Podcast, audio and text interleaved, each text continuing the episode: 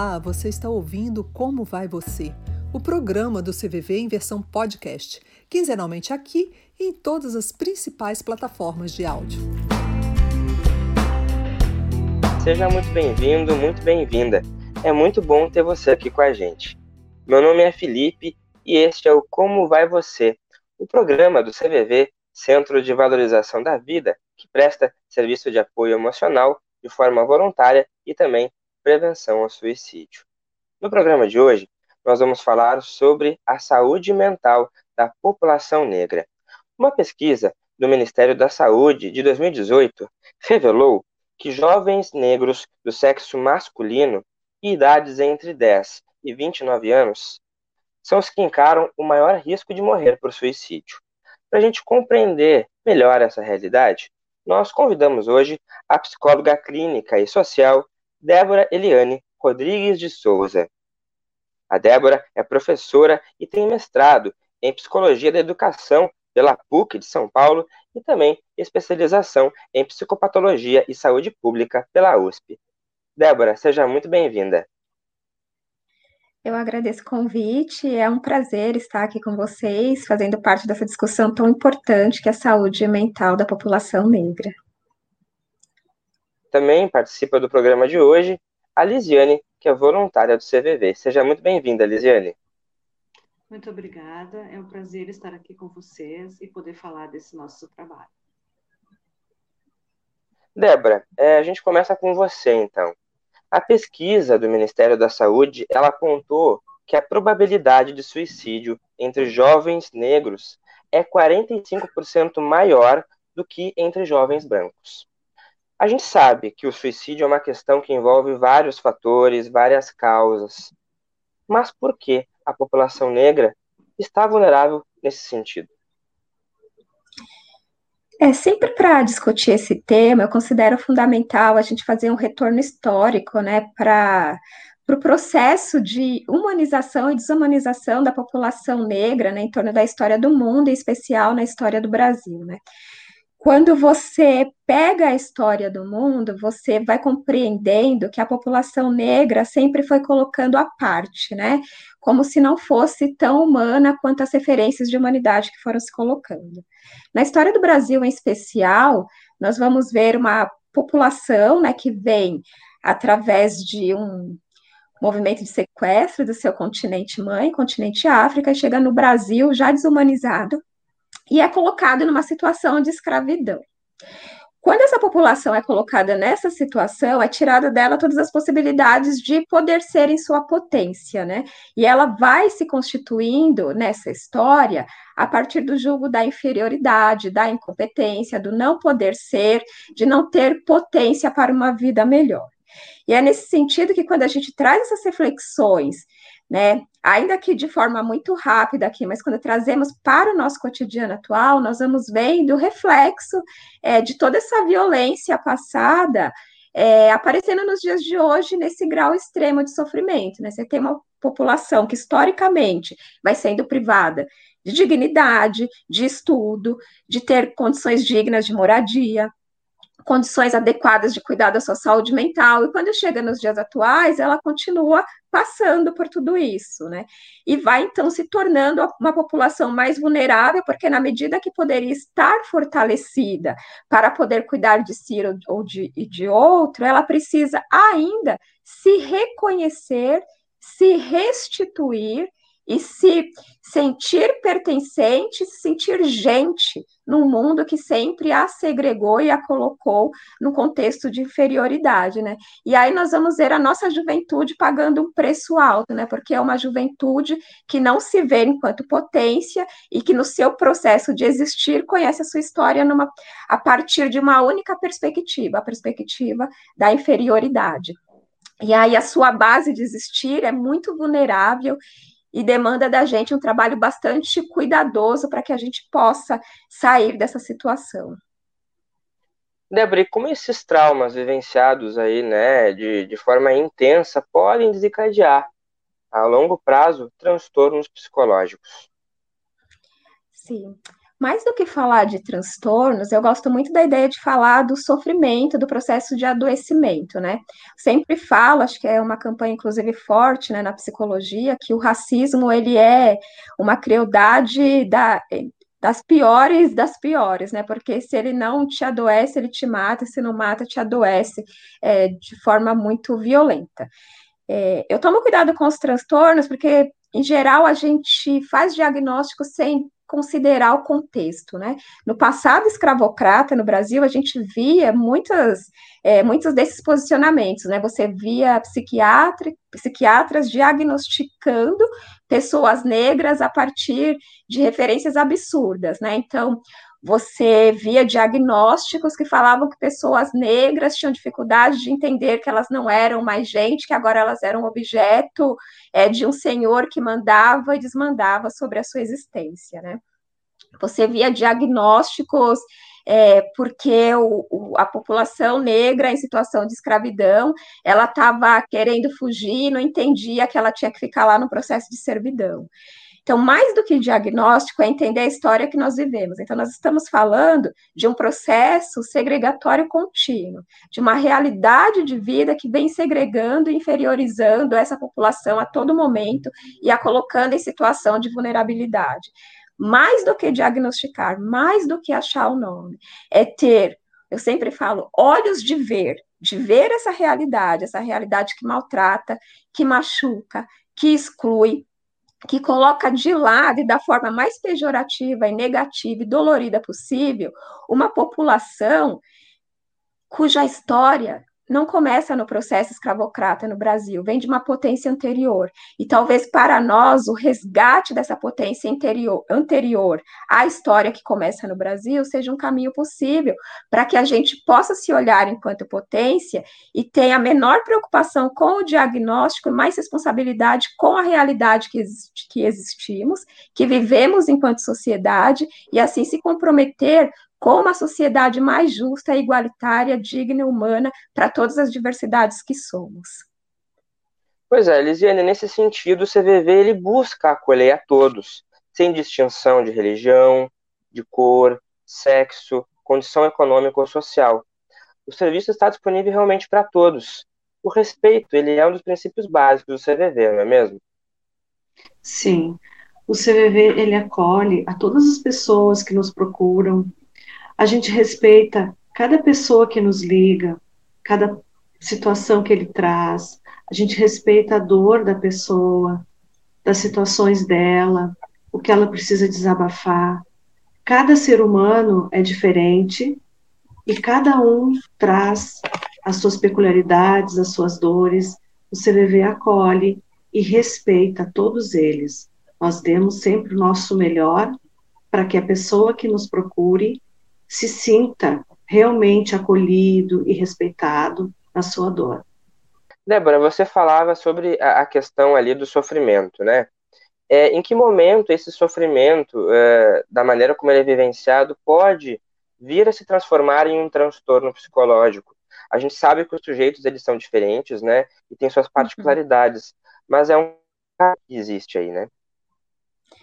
Sim, é importante a gente sempre estar atento a isso, né? Porque se você vai vendo os modelos de referências que vão se colocando é, para que a população negra, em especial, a população que nós estamos falando hoje, vai ter como referência alcançar, você vai vendo uma cisão né? Porque quando eu tenho o estereótipo do que é belo, do que é bom, do que é perfeito, esse estereótipo ele não tem nada a ver comigo, não tem nada a ver com a minha cor, não tem nada a ver com o meu sexo, com o meu gênero, com a minha condição social.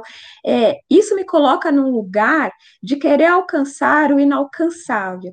E não porque eu não sou capaz disso, é porque simplesmente eu sou diferente, mas a minha diferença ela não é respeitada enquanto diferença potente, né? Porque se eu sou diferente, o outro também é. Todos nós somos diferentes. Então, à medida que eu coloco um padrão universal para que todos sigam esse padrão, e aí em todos os sentidos, é, você coloca uma condição de que qualquer coisa diferente é ruim.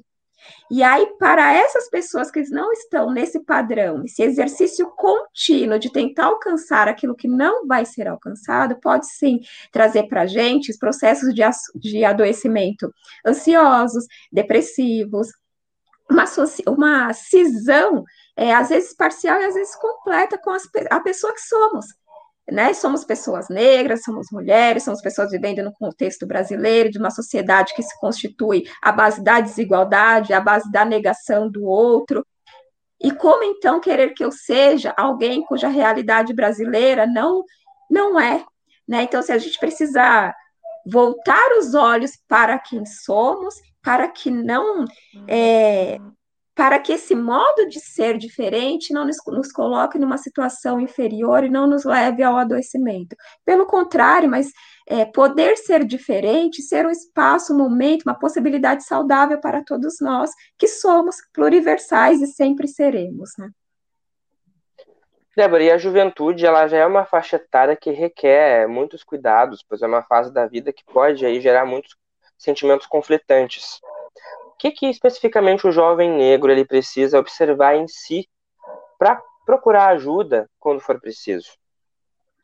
Sim, eu sempre, né, costumo dizer que nós somos é, corpo, né? Nós somos um corpo que transita pelo mundo que vai sendo afetado e que afeta esse mundo, né? E além de corpo, também é, vamos nos percebendo aos nossos olhos e aos olhos do outro, né? É, sempre coloco a questão: como o corpo negro é visto nessa sociedade? Como o corpo negro ele afeta a sociedade que vivemos? Como ele é afetado? É como ele se vê? Como ele se vê representado? É, quando você pega a adolescência, essa fase tão importante, né, que nós é, naturalmente, muitas vezes vamos falando da construção da identidade, da construção do nosso modo de ser, é, vamos criando, vamos nos separando, né, daquilo que era você e o outro, e agora você quer criar sua características, você olha para o mundo e você não vê ninguém em potência que se pareça com você. Né? O seu corpo, quando está no mundo, ele é um corpo que morre, ele é um corpo que é assassinado, ele é um corpo que passa fome, ele é um corpo que não serve, né? Como um jovem negro pode ter um olhar de amor, um olhar de afeto para esse corpo que é tão segregado e tão expulso da sociedade que ele existe e que ele faz parte, né? Então, nesse sentido, é importante para o jovem negro não pessoalizar esse sofrimento que não é só dele, né? Um sofrimento coletivo e também a virada de página, né? O reposicionamento ele também é coletivo. É importante que ele possa se aproximar de referências potentes para que ele possa se reconhecer com afeto, com amor ao seu corpo, que ele possa se olhar com respeito, com cuidado, como alguém digno de humanidade, digno de amor, digno de afeto também. Importante ao jovem negro buscar referências de potências, para que ele possa então se ver no futuro como alguém que sim, como qualquer outra nesse outra pessoa nesse mundo, pode ser mais e muito mais na medida que as oportunidades possam ir se abrindo, né? Então, a adolescência é um momento bastante importante que a gente precisa cuidar e a gente precisa, então, tirar essa, essa névoa de, de morte, de ser feio, de estar fora do estereótipo padrão do sucesso, do cuidado, e trazer para o olhar desse jovem negro o olhar de amor, de cuidado, de afeto e de potência, para que ele possa seguir nesse mundo com dignidade e amor a si próprio, antes de qualquer coisa. Lisiane, além do respeito que nós falávamos ali, outro princípio do CVV é a aceitação. O que significa isso? Eu fiquei bastante tocada, assim, com o que eu escutei, né, da Eliane falando, de quantas vezes as pessoas não são aceitas uh, por simples fatos, né, visíveis. E quando o CVV faz o seu trabalho, ele aceita todas as pessoas que nos procuram da forma que elas são. A gente vê o que elas estão nos dizendo e entende e compreende e aceita que aquilo que ela está nos dizendo tem um grande valor para ela. Um valor de sofrimento, um valor de coisas que ela está passando e que está difícil de passar sozinha. Né? Então, o CVV, ele aceita tudo aquilo que está sendo dito. O voluntário, quando conversa com essa pessoa que traz o seu sofrimento, entende que aquilo causa dor. A gente aceita essa dor e conversa com ela a esse respeito, para tentar entender da melhor maneira possível. E a gente aceita que cada pessoa é como é, como ela disse, né? Uma diferente da outra, e que nos traz uma riqueza da sua vida, e que muitas vezes essa riqueza ou as coisas que ela está passando uh, gera esse sofrimento. Então, o CVV traz o respeito, a aceitação e o sigilo na sua conversa, tentando fazer com que a pessoa se sinta melhor, podendo falar disso que dói. E muitas vezes o jovem, quando liga para o CVV, é, como que o CVV ele atende esse jovem do outro lado, né? Seja do telefone, do chat, do e-mail. Queria que, Lisiane, você explicasse um pouco mais sobre como a compreensão é importante nesse momento. Sim. E principalmente uh, nesse, nesse tempo que não estamos fazendo os atendimentos presenciais, qualquer pessoa que nos procure, ela é um, uma pessoa de sentimento. Nós não sabemos quem ela é do outro lado da linha, né? Se se ela é alta, se ela é baixa, se ela é negra, se ela é branca, se ela é gorda, se ela é magra, nada disso. E aí a gente escuta o que ela está nos dizendo e também o que ela não está nos dizendo. Nas entrelinhas do que ela está falando, num sussurro, num silêncio. A gente tenta, como voluntário, como amigo dessa pessoa nessa hora, compreender da melhor forma o que ela está nos trazendo. E nessa nossa conversa, a gente tenta compreender o melhor possível o que ele está dizendo, para que a gente fique próximo dessa pessoa, com essa dor que ela está trazendo, com esse seu problema, com essa sua questão. E a gente acredita que no momento em que a pessoa fala o que não está bem, ou as coisas que estão importunando, ou que estão tirando a paz daquela pessoa, que enquanto ela fala, ela também consegue se ouvir, né? E que quando ela se ouve, às vezes, ela consegue achar alguma coisa que melhore a situação dela, ou uma situação, ou uma brecha de alívio naquilo que ela está dizendo.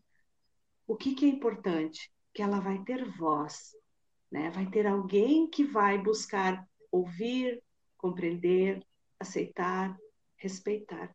E isso é muito importante numa sociedade onde as pessoas quase não se compreendem e quase não se falam.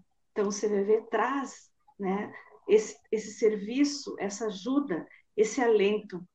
Eu gosto de dizer assim, ó, quando alguma coisa acontece, que eu estou desesperado, eu sei que eu tenho alguém que vai me escutar. Eu sei que eu posso contar com o trabalho do CVV, né? com esse amigo daquela hora, com alguém que vai tentar de todas as formas me compreender melhor. Pois é, Débora. É, e nesse, é, olhando essa resposta da Lisiane e analisando essa resposta, a gente pode refletir. Falta ainda acolhimento, tanto individual quanto coletivo, você enxerga, porque olhando aí toda a história que você traz, a gente pensa, há uma dificuldade é, da população negra de se enxergar como merecedora da felicidade. Como lidar com isso? Sim, acho que antes de, de, de, responder essa questão, eu queria chamar a atenção aqui para a importância desse trabalho do CVV, né? Até porque o, o processo de silenciamento foi algo muito pesado para a população negra, né? A população negra sempre precisou silenciar diante das suas dores, né? Desde as, as chibatadas, as violências de todas as ordens, e mais atualmente, quando ela tenta falar do seu sofrimento, e aí nós nos deparamos com aquelas questões. Isso é coisa da sua cabeça, isso não está acontecendo, né? Então, quando você tem um espaço onde você pode falar, você tem a, a sua dor, a sua angústia acolhida, né, a partir de um pressuposto fundamental, um pressuposto da dignidade humana, do reconhecimento daquilo que você sofre a partir da sua própria história, um lugar onde você não está sendo julgado, você simplesmente está sendo acolhido, isso é fundamental. Então, se eu puder dizer algo importante aqui para a população negra, é fale, não silencie, porque o silêncio adoece, o silêncio nos mata, porque nós ficamos sozinhos com aquela dor nos corroendo. Fale e aproveite esses espaços de fala respeitosa que acolhe a sua dor, tal como ela se apresenta e aparece para você. E aí, pensando um pouco nessa questão que você me faz, Felipe, é, sim, nós temos um histórico bastante pesado, né? Tudo sempre foi muito difícil, né? É, trabalhe, trabalha duro para talvez ter uma oportunidade de poder ser, né? E quando você tem um momento de lazer, é como você como se você não tivesse direito, como se você não tivesse direito a ser feliz, a sorrir, né, a gastar o seu dinheiro com aquilo que te faz bem.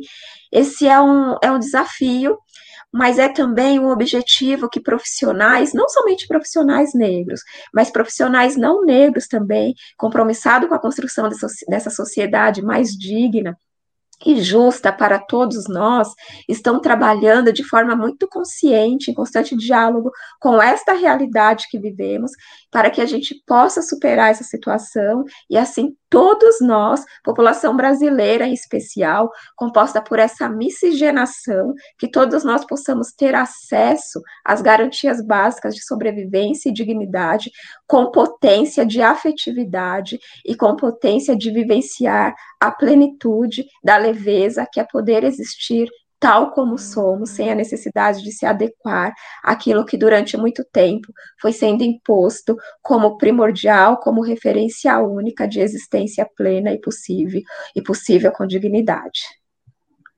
Lisiane, falando em termos de sociedade, aí como é que o CVV então pode contribuir para uma sociedade mais fraterna, sem julgamentos e realmente com respeito total às diferenças? Eu costumo dizer que o CVV, cada vez que tem voz, a gente contribui de uma forma para que isso aconteça.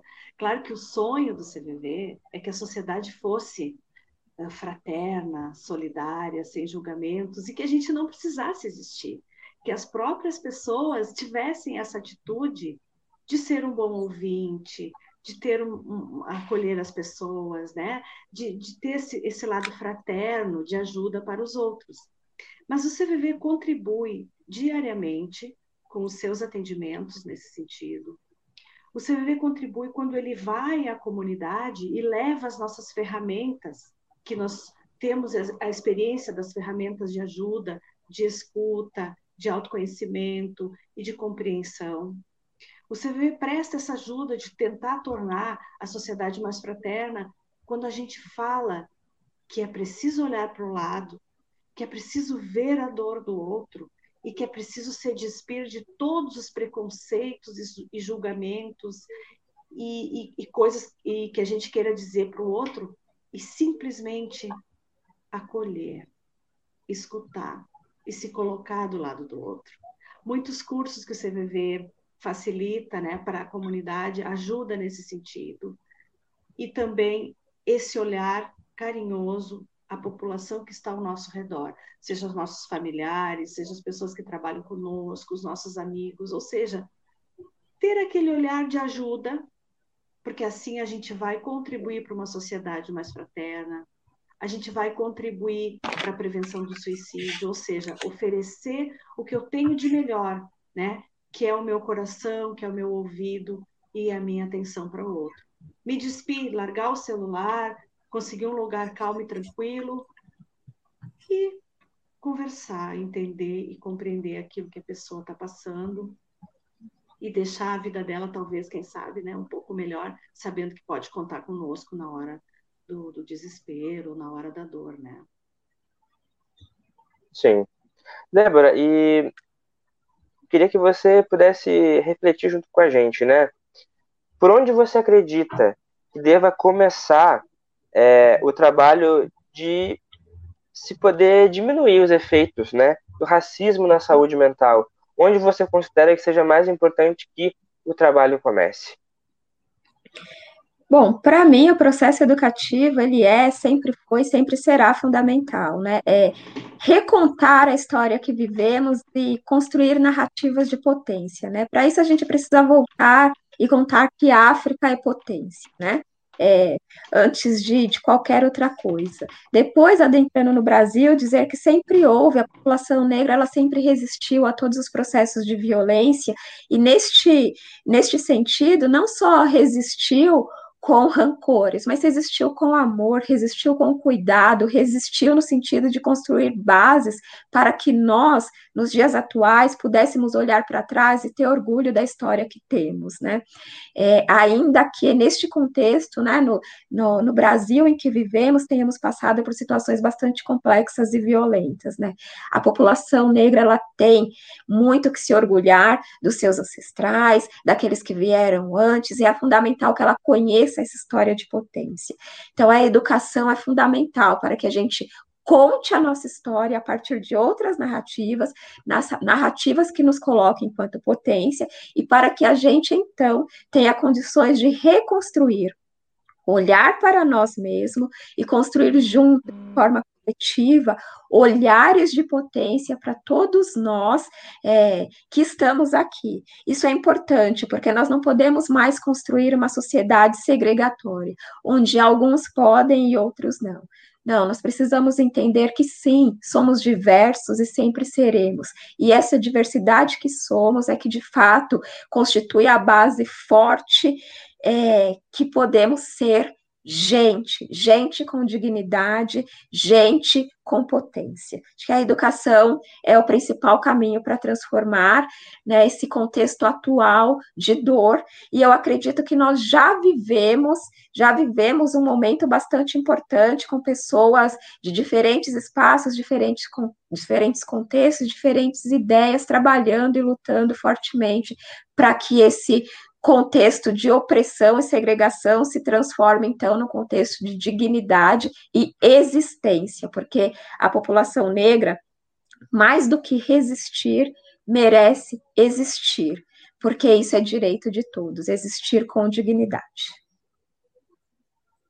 Sempre lembrando, né, Lisiane, que o CVV está sempre à disposição. Queria que você pudesse relembrar os nossos canais de atendimento para quem desejar e quiser e precisar conversar nos procurar. As pessoas podem buscar ajuda do CVV através do telefone gratuito 188, 24 horas por dia, todos os dias. O CVV também oferece o chat, que pode ser acessado através do nosso site cvv.org.br. Tem uma aba lá que fala chat, né? A pessoa entra e tecla e fala com o voluntário. Também pode mandar e-mail, se for preciso, ou carta todos esses, é, esses atendimentos tem no nosso site, uh, cvv.org.br. Conte com esse serviço, use esse serviço, não se cale, porque, como disse né, Débora, a dor volta-se contra a gente, contra o nosso corpo. Então, fale o que você precisar. 188 todos os dias ou nosso chat através do site. Tá certo. Muito obrigado pela presença das nossas convidadas. Débora, muito obrigado pela participação. Agradeço, foi um prazer estar aqui com vocês é, e fazer parte né, desse trabalho tão lindo que vocês vêm realizando, é bastante importante para a nossa sociedade, né, é, de uma relevância incrível, então foi maravilhoso para mim poder conhecer também um pouco mais e, o, e saber da responsabilidade que vocês têm diante da escuta afetiva e responsável frente à diversidade de sofrimento que está aí expressa em nosso mundo. Né? Muito obrigada, foi um prazer estar aqui. Obrigado, Lisiane, também pela participação. E o programa Como Vai Você vai ficando por aqui. Lembrando que você pode acompanhar esse programa através do Spotify e também outras plataformas de áudio e também revê-lo lá no nosso canal do YouTube. A gente sempre vai estar aqui quinzenalmente trazendo novos assuntos para sua reflexão e não esqueça de seguir a gente lá nas nossas redes sociais, arroba CVV Oficial. Até a próxima!